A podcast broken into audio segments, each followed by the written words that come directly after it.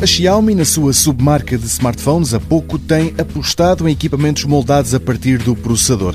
É daí, e a pensar no desempenho, que os engenheiros partem para criar os equipamentos. Mas com o mais recente F3, os criadores conseguiram também prestar atenção a outras características.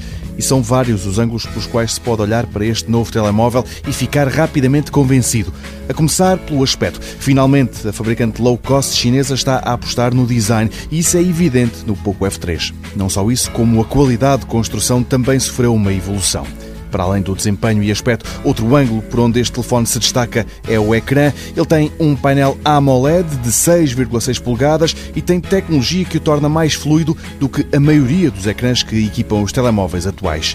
Pena é que o sistema fotográfico seja algo limitado e que o software brinde o utilizador com publicidade indesejada sublinhar pela negativa é também o historial da Xiaomi em termos de atualizações do sistema operativo e assim, mesmo que venha a receber um update para o Android 12, quando a Google o lançar, o mais certo é que não venha a ter o Android 13 e seguintes. Ou seja, apesar do Poco F3 ser um telemóvel preparado para o futuro, é inclusivamente 5G, o mais provável é que daqui a dois anos e meio esteja desatualizado porque o software está a ficar para trás. Veja uma análise mais completa a este Poco F3, um smartphone com selo da Xiaomi, em tsf.pt.